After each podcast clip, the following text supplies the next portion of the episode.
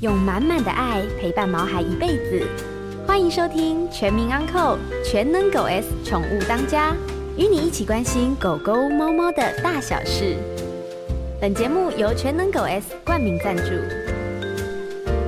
大家好，大家晚安，这里是 FM 九八点一九八新闻台，欢迎收听每个礼拜一晚上八点钟所播出的《全民安扣全能狗 S 宠物当家》节目。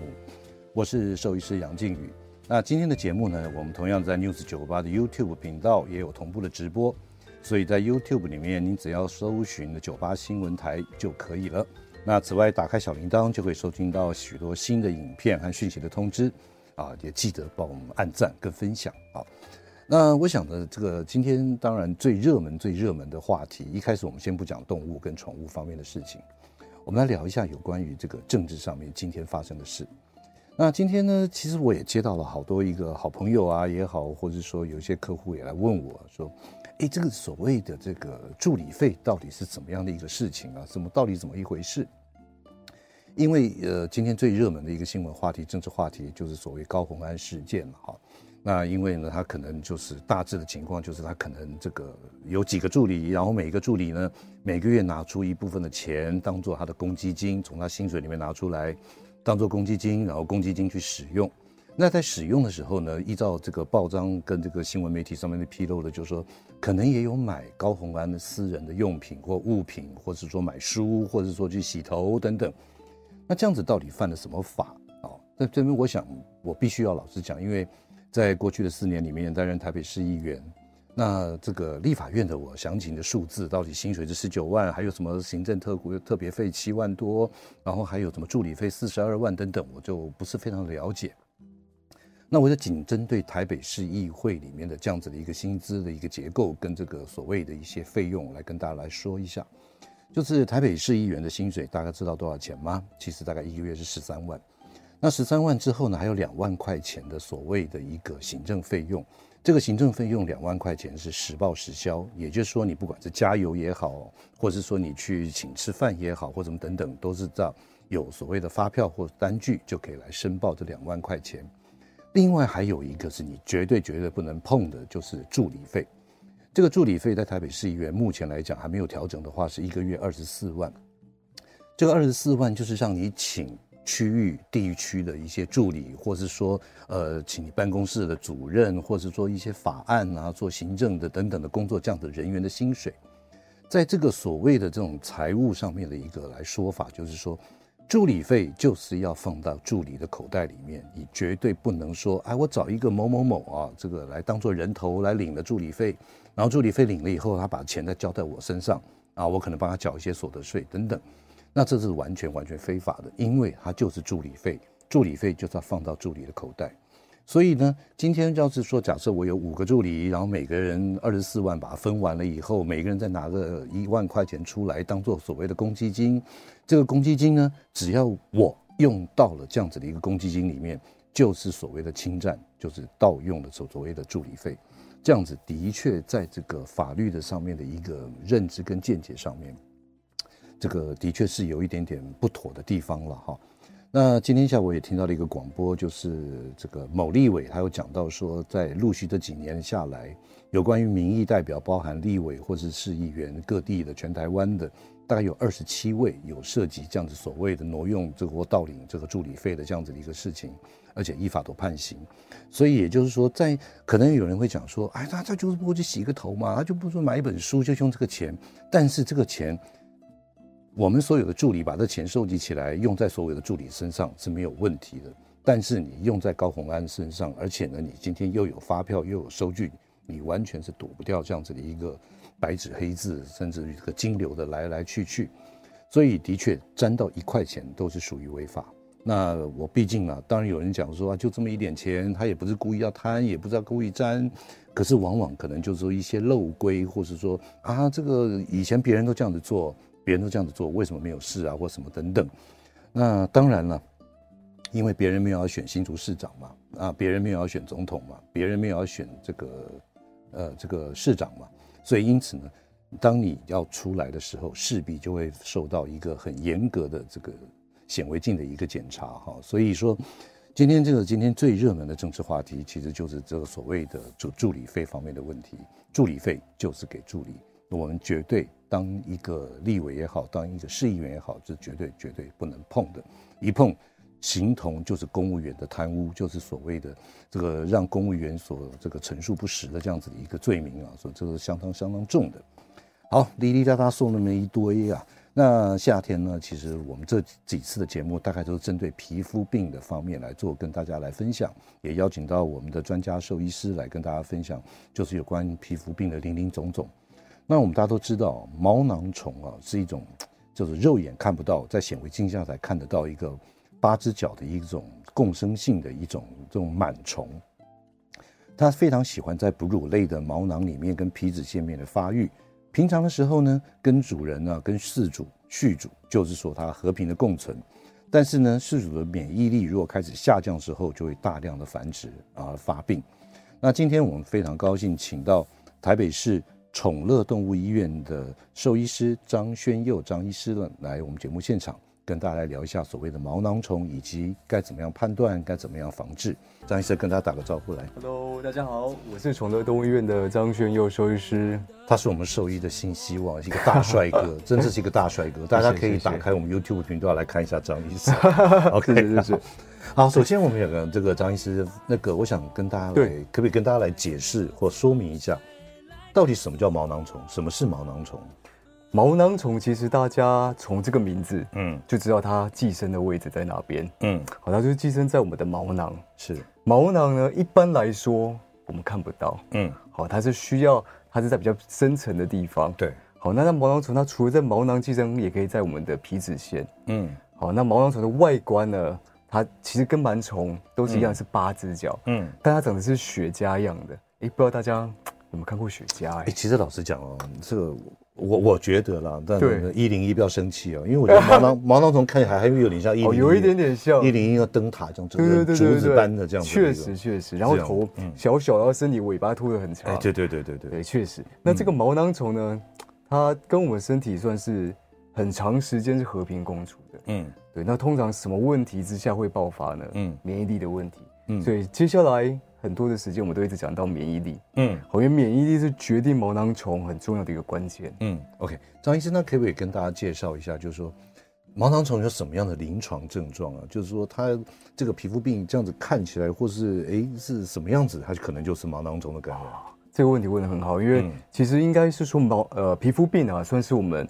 门诊当中很多的一个门诊，哦，为什么？因为它是一个属于外观性的门诊，嗯，哦，所以四主有时候看不出来肝有问题啊，肾有问题，嗯，但是皮肤有问题，他们就一眼就看出来，嗯，马上就说，哎，我好像狗狗怪怪的，嗯，那他们的临床症状就说，哎，可能会去搔抓，嗯，好舔咬。抓痒，抓痒，嗯，对。但是呢，毛囊虫有的时候也不一定会搔抓，嗯。好，那它这个它必须呃是在影响毛囊的时候，嗯。然后呢，它大量增殖之后破坏了毛囊，嗯，那也会造成我们皮脂分泌的异常，嗯。所以，当我们毛皮肤的这个结构出现的问题，嗯，哎，它就会继发很多的状况，嗯。嗯。哦，所以有的时候毛囊虫单来，有时候它是继发的，可能细菌感染，嗯，可能霉菌感染，嗯，哎，那就很让兽医师很辛苦，嗯，因为我们要。一直找原因，找找找。所以简单来讲，就是毛囊虫它可能是很单纯的、单纯的感染，对，或者是它会并发到很多我们外界自然界存在的，比方说像细菌，对，比方说像霉菌，对，嗯，而且这些东西呢，哎，还很常是我们皮肤共生的一些细菌、霉菌，嗯嗯嗯，哦，所以它是影响了这些。那刚刚您说有什么一些比较特征性的一些临床病变？嗯，它大概会看到就是会有鳞样的这种鳞屑。然后就是鳞片鳞片状的，嗯，然后呢，它也会大量的脱毛，嗯，而且它会看得到毛囊，就看到，应该是说它可以看到皮肤的底层，嗯，好，皮肤都看起来一块一块的，嗯嗯，好，那像我之前有，等一下也会介绍，嗯，好像我们之前遇到一只狗狗，它来的时候，我们以为它是。走过那个火山灰一样，嗯嗯，这是一个庞贝古城出来的狗狗，嗯，对。那我们看就哇，好典型的一个教科书版的毛囊虫感染症，嗯嗯嗯，对。OK，所以那个毛囊虫大概就是有脱毛、瘙痒，对对。那此外，我想请问一下那个张医师啊，就是说在这个所谓的这种这个病啊，它跟其他的这种皮肤病有什么特殊的地方？有什么不一样的地方？其呃，应该是说哈，我们刚刚都讲过，像您也一开始讲，毛囊虫是一个安静的一个疾病，嗯，它是一个很很长时间是跟我和平共处的，嗯，那它跟其他疾病比较不同的地方是，它呢是直接攻击我们的毛囊，嗯，好，那然后呢，它也会呃会造成说狗狗它可能会有一些，因为它是免疫能力的问题，嗯，所以有的时候当成犬。有出现这个状况的时候，嗯，我们可能不只是要治疗毛囊虫，我们还要治疗它背后影响的一些原因。哦，就是影响到它免疫系统失调或者变弱。对，我们要可能考量到很多，哎，为什么它会免疫失调？为什么会造成毛囊虫的这个爆发？嗯嗯，对，而且它还有一个很特别的地方，嗯，我们很多疾病我们都会担心传染的问题，嗯，但是毛囊虫呢，哎，它有刚刚好，它是走垂直路线，嗯，它不走水平传染的路线，嗯。所以，所以简单讲，我讲白话一点，所谓的垂直跟水平，对对对对，就是水平的，就是我们家养三只，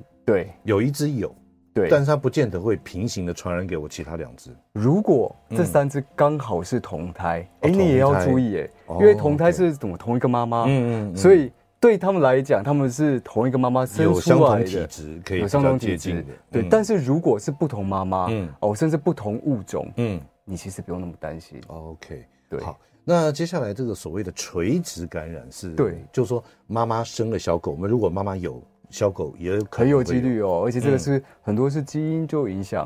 啊。那因为它比如说妈妈本身的免疫力就比较有弱，那他小孩会不会有？也可能。那他在垂直过程当中，妈妈是在生产的过程，嗯，在哺乳的过程，哎，就把这个毛囊虫传染，也传染过去，没错。OK，好的。呃，今天在我们节目现场的特别来宾是台北市宠乐动物医院的兽医师张轩佑张医师啊，跟大家聊一下毛囊虫。那我们待会儿进段广告，广告之后呢，我再好好请问一下，比方说像各位听众朋友可能很好奇，就是说，对，哎，什么物种会有毛囊虫？也就是说，除了狗啊、猫啊有没有，或者什么老鼠啊、兔子啊有没有？OK OK。那此外呢，还有就是这样以狗狗或是猫咪来讲的话。有没有哪些品种特别容易感染，或者说哪些品种它就是本身就比较强壮，比较不容易感染？OK，好，我们进段广告马上回来。欢迎回到九八新闻台全民养狗全能狗 S 宠物当家节目，我是兽医师杨靖宇。今天在我们节目现场的特别来宾是台北市宠乐动物医院的张轩佑张医师呢，来跟他聊一下有关于毛囊虫的一些大小事。哎，那个张医师啊，我刚在一个这广告之前，我们聊到毛囊虫的一些基本的临床症状啊，什么等等。我想再问你一个比较脱题的问题，就是你现在你在你的这个医院的门诊当中，你现在看到毛囊虫的几率大不大？比例多不多？杨是你们医院呢？我我们真的比较少，真的比较少。其实说真的，我们也比较少了。嗯，那我觉得毛囊虫啊，它在这个。我们是呃伴侣动物的这个历史当中，其实是跟我们奋斗蛮久的。嗯，对，我还记得我爸爸说，他小时候啊，他养的狗狗，嗯，哇，好可怜，就是皮肤就像拉低狗，对，然后赖皮狗。其实这个呢，现在我们来看，哎，他其实那个时候就是得了毛囊虫感染，嗯，只是在那个时候并没有。医疗，嗯，好，然后可能大家饲养的这个观念也还没建立起来，嗯，好，所以确实那个时候，哎，毛囊虫很多，对，而且毛囊虫就我我我印象非常深刻，就是那抓抓抓抓抓抓。抓抓抓，没错，抓到这样流，有时候流血流脓，流血流脓，然后呢。味道又很重，对，所以他走到哪里，大家都大家都会躲他，很嫌弃这样子。尤其他可能也没朋友，因为他其他的同伴也觉得他长得很奇怪。对对对，真的，我觉得好可怜。真的，最近呢，这个毛囊虫的 case 真的少了很多，真的少很多，反而取而代之是异位性皮肤炎啊。我觉得这个是，我不知道这是文明病。我我我不晓得是不是因为这个品种的关系，所以异位性皮肤炎真的还蛮多的。对，确实是。对，那当然了，异位性皮肤炎下次我们再聊哈。啊，没问题。好，我再请问一下，就是说刚刚那个广告之前，这个是不是很多的物种都会感染毛囊虫？其实刚刚我们有讲到哈，这个毛囊虫呢，它在狗狗身上也会有，嗯，在猫也会有，嗯，在人也会有，嗯。好，其实像人，如果大家有听过这个。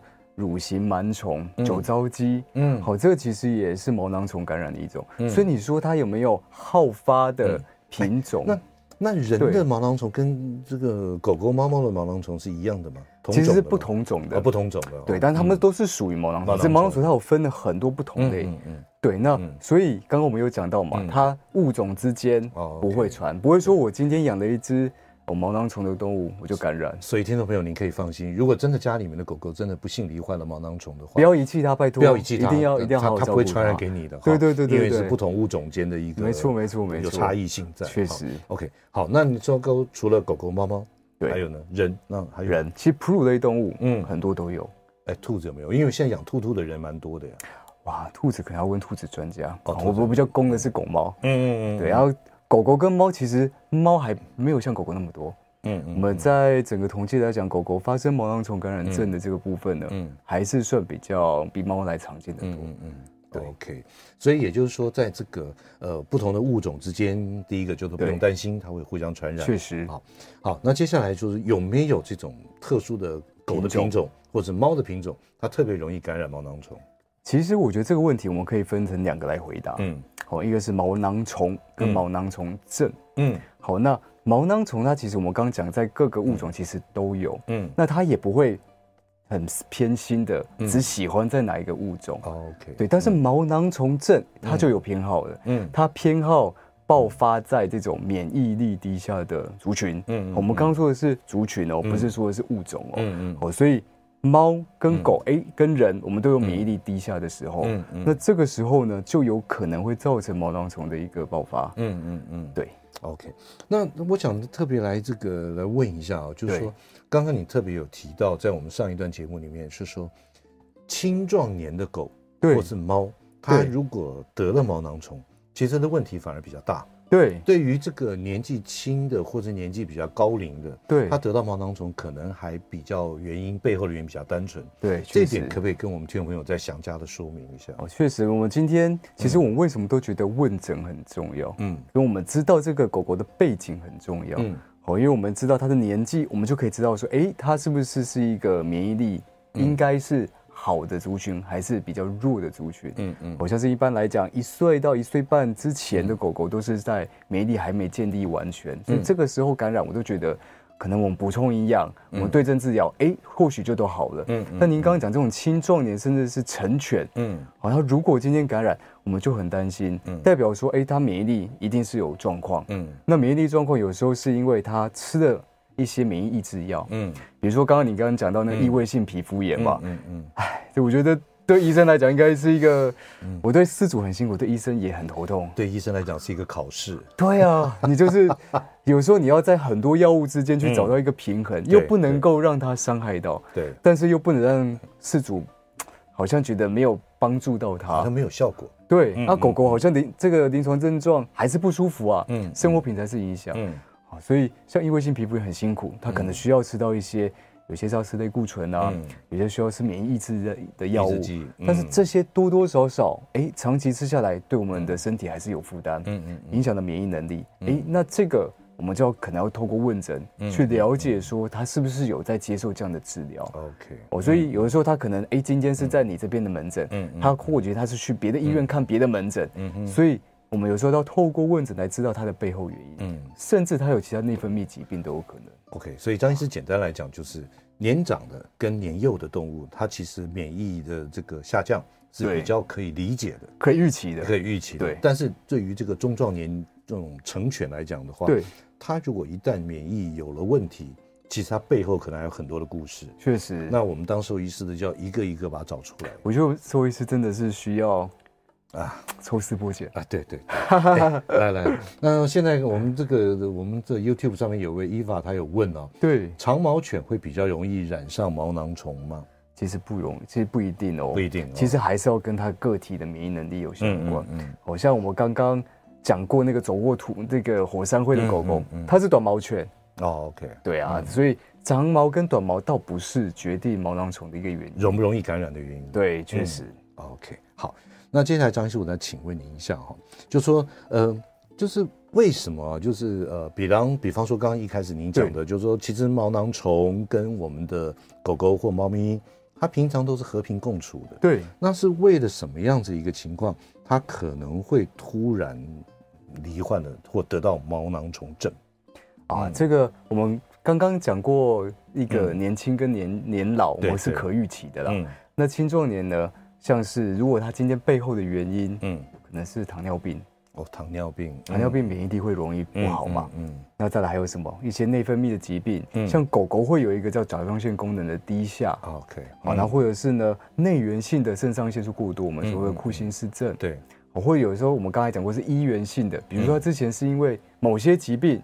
哦，需要吃药，嗯，这些都是可能会造成免疫力低下，嗯，甚至呢长肿瘤，嗯嗯嗯，好，或者是肿瘤在治疗过程使用一些化疗药物，这都会攻击我的免疫系统，嗯。哼，哦，所以这些都是会造成它可能会，嗯，你说会诱发的原因。是，OK，好，那接下来我这样，我们再再请问一下张医师啊，就是说通常一只狗狗，然后你怀疑它可能是毛囊虫症，对，请问你会做哪些检查？当然问诊少不了。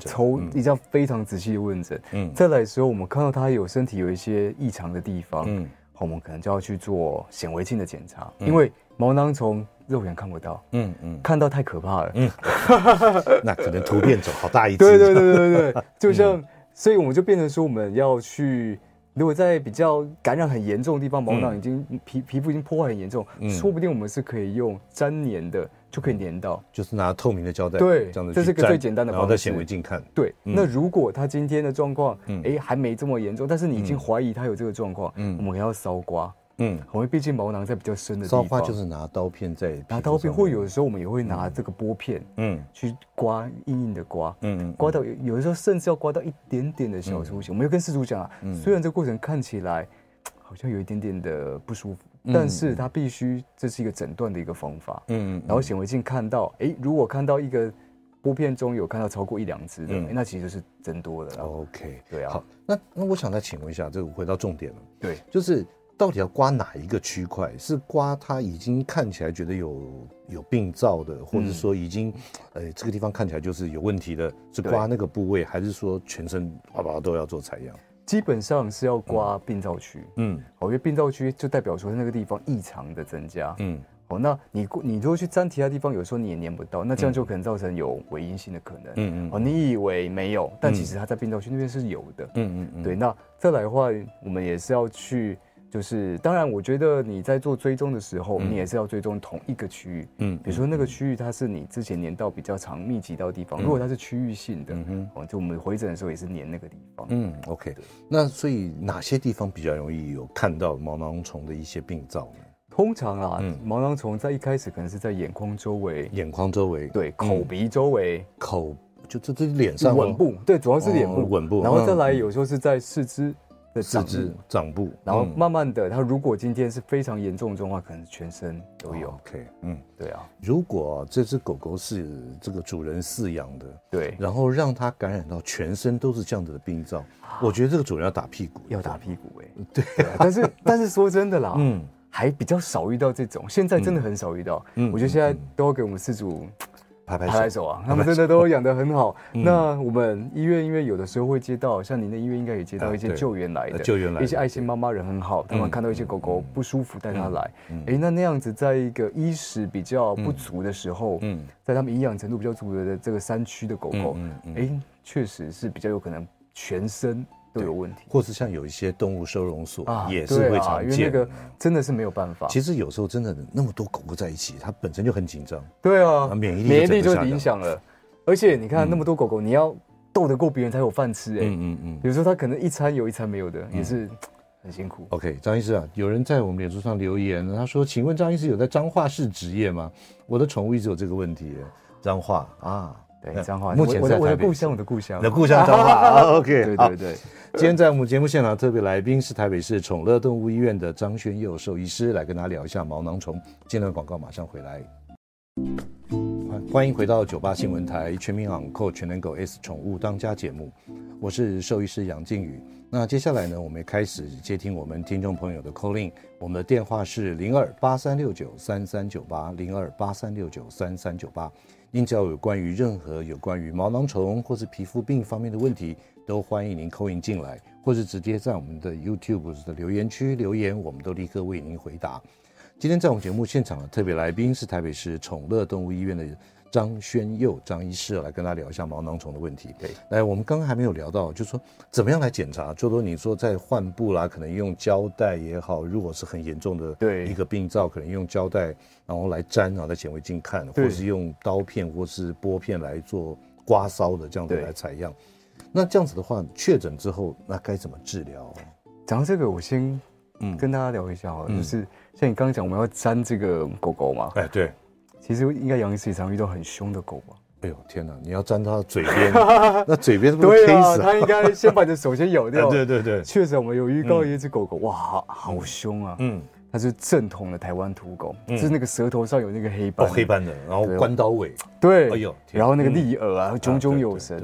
然后一来我们说哇，这个是个汉子，嗯，然后主人就说哇，这只狗狗它有嗯。毛，它感觉它皮肤怪怪的，嗯，但它病灶区太典型，就是我们刚刚讲到耳眼睛周围，眼睛周围，然后一圈脱毛，嗯，好，然后它脱毛也是那种鳞屑一样的，嗯，那当然遇到这个状况，我们以皮肤病来讲，我们还是会习惯于做一些粘毛的试验跟搔刮嘛，对，但是我们就想哇，这只狗狗要怎么搔啊，怎么粘啊，嗯，后来主人说没关系没关系，嗯，他来帮我们用。哦，他人很好哦。嗯，他告诉我，来告诉我方法，他有没有被咬啊？狗狗倒是很听他的话。OK，对，所以我们就拿胶带给他，他就帮我们粘粘粘粘，他还跪在地板上帮我们粘哦。哇，一个很棒的一个主人。嗯，然后粘完之后，我们在显微镜下看，一看，嗯，雪茄，哇，就是好几个，就是看到好多毛囊虫，好多毛囊虫在里面。我说哇，那确实就是符合这个。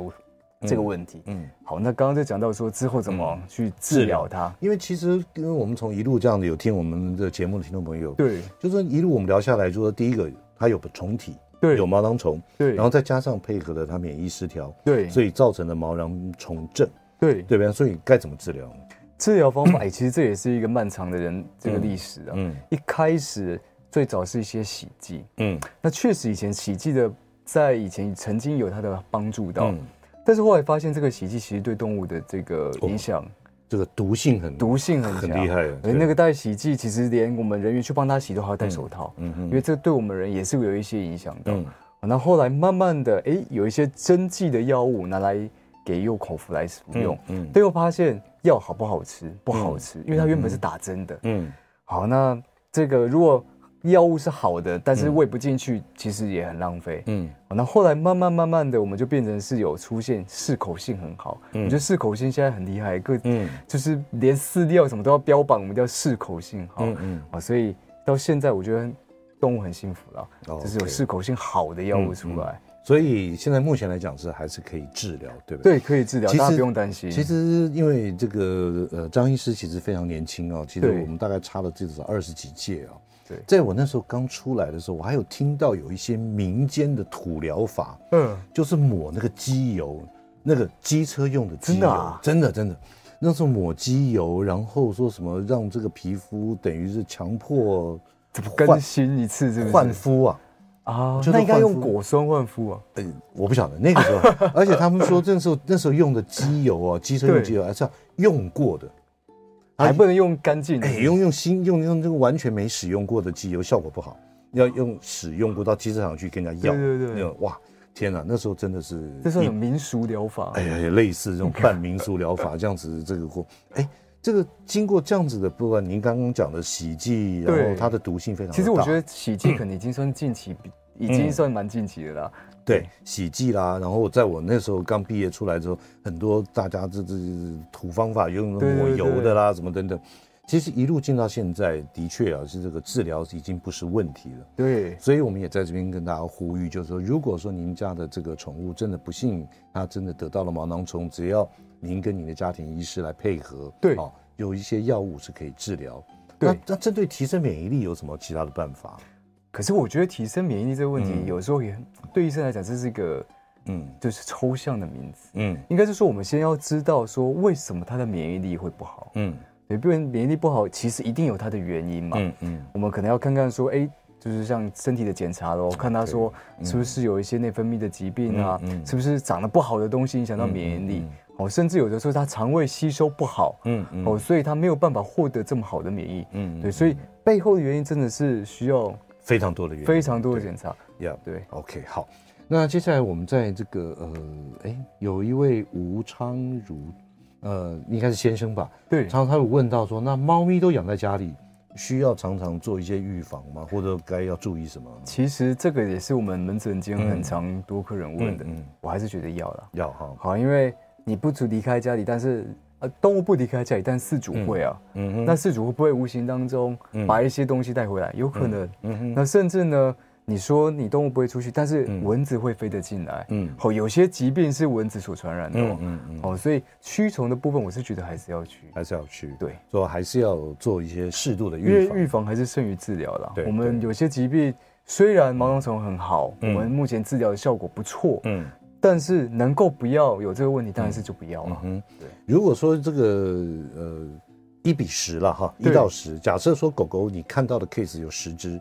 猫咪几只啊？在你临床的工作上，应该比较少。你说毛囊虫？对对，哇，真的很少哎，真的很少，可能十只都还没有一只的猫。嗯嗯，对啊，那我们确实这么多年来，我们大概只遇到一只。哦，就遇到一只。对，OK，好。哎，在我们 YouTube 上面还有另外一位周先生，他问到：亚热带国家跟寒冷国家会影响毛囊虫的生存吗？我觉得毛囊应该是说毛囊虫它的。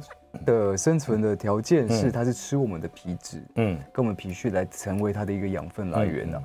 那确实，在亚热带的国家，或许它的这个，嗯，这个生存条件会比较好，因为我们皮脂分泌比较旺盛，它食物来源比较，食物来源比较丰盛。哦，OK，所以它长得白白壮壮。对，但是呢，嗯，应该就是它的这个状况，因为是它是属于共生菌，也跟我们免疫力有关呢。嗯。所以适合生存，不适合它大量的增生啊，嗯嗯，因为只有大量增生才会造成疾病嘛，嗯嗯，那大量增生的原因，嗯，到头来还是免疫力。OK，所以。的确啦，这个不管是亚热带也好，或寒带国家也好，对。它可能对于这个皮脂的分泌上面有一些会有影响，若干影响，这是先天条件，先天条件。所以等于是说，它的毛囊虫的食物来讲的话，对。它会比较有差别性。对，但是个体的这个条件还是影响很大的，绝大部分的原因是在这个上面。OK，好，那接下来我想请问一下，就是说这个治疗哈，就是说可能有一些口服药或者一些其他的方式，它大概多久才能治疗的好？在你的经验里面，在我们这，因为我们这个毛囊虫的生活史啊，大概是十四到三十五天，也就是说，毛囊虫生活十四到三十五天，对，就它出生到走掉，这、嗯、是它这一代，嗯，哦，所以我们在治疗期大概会抓三到五周的时间，嗯，好，那但是还是要看它的影响程度，嗯，哦，如果它今天是哎就区域性的，嗯，哎，有些很幸运，它就是区域性，可能就眼睛周围，嗯，哎，那可能确实。哦，吃了一个月的药物，哎、嗯，它就好了。嗯，但有些呢，它是哇，全身性。全身性。哦，那像我们刚刚讲那个石灰狗，嗯，好，它吃了一个月之后，哎，有开始在长毛了。嗯嗯。但是还没完全好，等它完全好，大概也是花两个多月、三个月。嗯，嗯，OK，好，那在这个广告之前呢，我来问一下张医师啊。对，因为我们知道它是跟免疫有相关性的。对，所以是不是说这一次得了毛囊虫，经过五到七周这样子把它治好了？对，他以后不会再发复发，而是有可能会复发？这是一个我们最担心的事情。嗯嗯，好，所以所谓复发，应该就是你治疗完之后，你观察，只要在三到六个月之内，它又在产生，嗯，这个就是复发的很快。对，如果它又复发了，嗯，确实它是有这个条件的，因为它本身个体免疫一定是就会比较弱。嗯，那如果它又不小心又复发，嗯，除了我们要去治疗毛囊虫以外，嗯，很重要就是要去检查身体了。哦.一定有什么问题造成它这么容易复发？嗯嗯嗯，对，那持续的预防也很重要。嗯，哦，因为我们说不要让它真的那么不舒服了，嗯、已经身体不舒服，它还有表现瘙痒，那好辛苦啊。不过我们都知道压力可能会跟免疫有关系，对，对不对？就像这个我们常讲，我们人嘛，对，我们人的泌尿道感染。很常是因为压力，压力你就就每天工作做不完啊，这个老板太凶啦，或者是每天就是处于那种被骂的那种紧绷状态，可能他免疫也是也变差，所以原本在我们人的尿道或者膀胱里面一些常在菌，对，就开始发作，对，所以像是我有遇过啊，那个很胆小的狗狗，嗯，它确实，嗯，免疫能力就会比较弱，因为它一直在一个。很紧张，嗯，好，他可能都是躲躲在一个角落，对，连主人说他平常只要声音一大声，嗯、哇，那只狗就吓一跳。有时候主人拿一个东西起来，它就开始躲，对，它以为它被打，那被被 K，对对对对对对对，确实，所以那样的状况之下，哎，我觉得狗狗你可能你饲主，你就要自己也有一个感觉，哎，我们家狗狗可能是高风险族群，嗯嗯嗯嗯，确实是。真的，因为有的时候我们常常讲说爱的教育了，对，很重要。对毛孩子来讲，有时候你给他太多的压力或太多的一些限制，对，所以变成说他这么做也不敢，那个做也不敢，对，所以往往就会影响他的免疫力。对，确实，嗯、就是我们一直好像让那个狗狗好像不知道怎么办才好。嗯，对啊。OK，好，那这个呃，今天在我们节目现场的特别来宾是台北市宠乐动物医院的兽医师张轩佑张医师啊，跟大家聊一下毛囊虫的事情。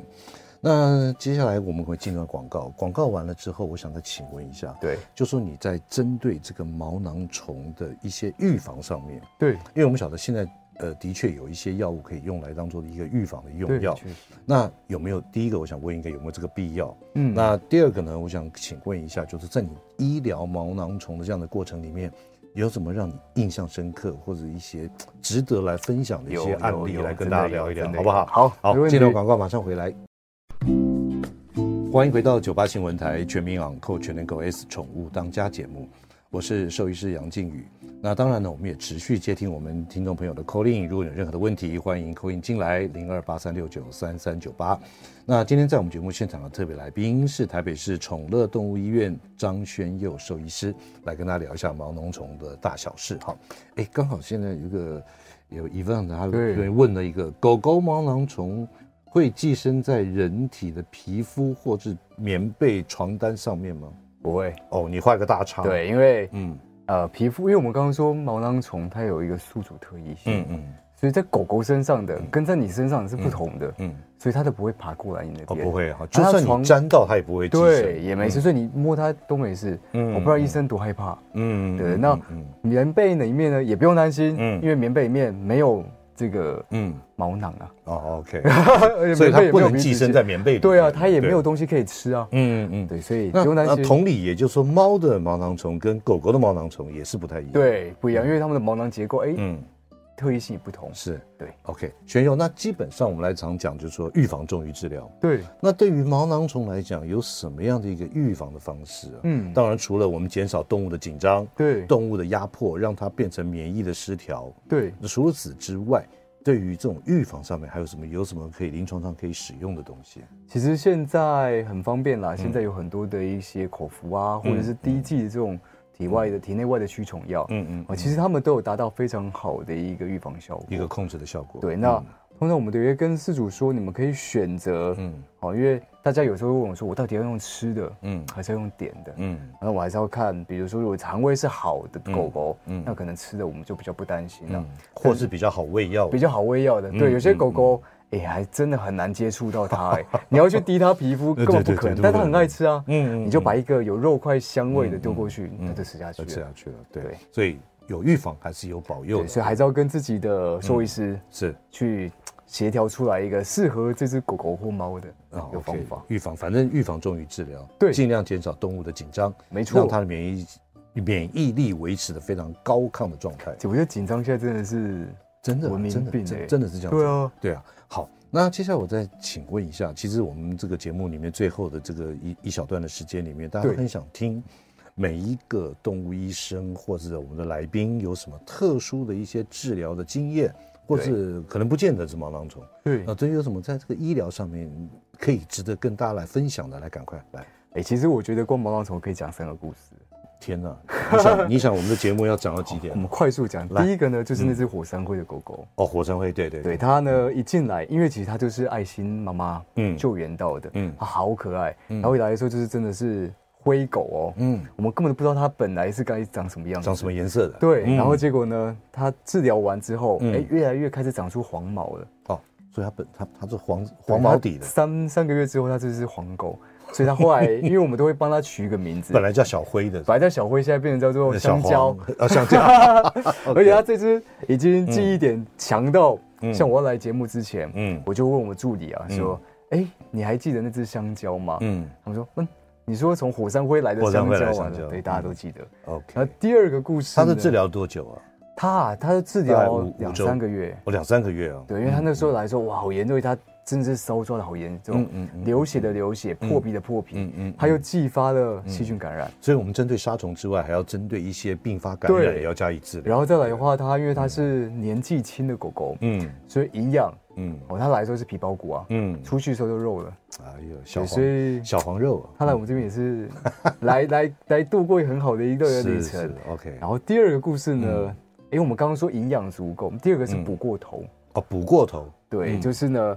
他是啊、呃，就是我们刚刚讲很凶那只狗狗。嗯，他我还记得主人就我们在问诊当中就问问问说，哎、嗯，那你最近有没有改变什么饮食啊？嗯，或者什么造成它可能免疫力会有影响的？嗯，他就说啊，他前几天带它去吃姜母鸭。嗯。嗯，哎，这点也要跟他不要乱吃人的食物。哦、OK，因为这个还好，它只是个皮肤问题。而且而且，我们一般传统观念，这个姜母鸭就是一个补品，冬天是修，对啊，修棍棍的。其实我也以为姜母鸭很补。嗯嗯。不过呢，对我们补的东西，不见得是对。哦，可能对狗狗来讲，它不见得。对，或者是它因为像过补，或者是造成它其他的器官的一些问题，嗯，反而影响了免疫能力，这是有可能的。嗯，好，但是狗狗好在它可能其他器官都还嗯很用，台湾土狗就台湾土狗。对，然后结果它就是它就出现的是这个眼睛长了这个区域性的毛囊虫。OK，所以不是全身性这样子流淌流脓，因为它是成犬。所以它可能免疫能力都还算足够，嗯，但它就是突然的一个下降，哎，造成这个问题，嗯嗯，对，但是真的不能乱喂乱喂人的食物，对，真的，胰脏炎就完了。哦。就是你觉得有时候对我们人来讲是一个补的或怎么样的，其实有时候对动物来讲，它反而适得其反，是一个对它来讲是不好的。嗯，那第三个呢是一只猫，就是我刚刚讲到。的，对对，这只猫呢，它也是经过很多检查，嗯，那我们因为真的临床上太少遇到猫的毛囊虫，嗯，那后来我们就把它那个病灶区去碾，还真的帮我们发现毛囊虫。增生，嗯，那我们就问主人说，哎，这只猫。他在家里环境怎么样？他说啊，他都被他兄弟姐妹欺负啊。嗯，不是同不是同一批生的，不是同一胎的。但是他的其他的猫都会打他，哦，都会骂，都会都会教训他。所以他永远都是家里的弱势族群。嗯嗯嗯，就是哇，这个就是压力压力造成的免疫。就后来也因为这个原因呢，他就先来我们医院。嗯，我们刚好医院有一个。专属房间啊，就是给给给他生活，他脱离了这些这个压力，紧张的那种，慢慢的霸凌，对，他在一个比较好的环境，哎，就慢慢好起来，就恢复了，对，OK，希望他之后回去呀。谢谢，我觉得今天我们还有好多其他方面的一些事情还没聊完呢。对对对。但因为时间的关系呢，我们今天非常感谢台北市宠乐动物医院的兽医师张轩佑张医师来跟大家聊一下有关于皮肤跟毛囊方面的问题。我们下次有机会再来聊。好，没问题，没问题，谢谢，谢谢啊。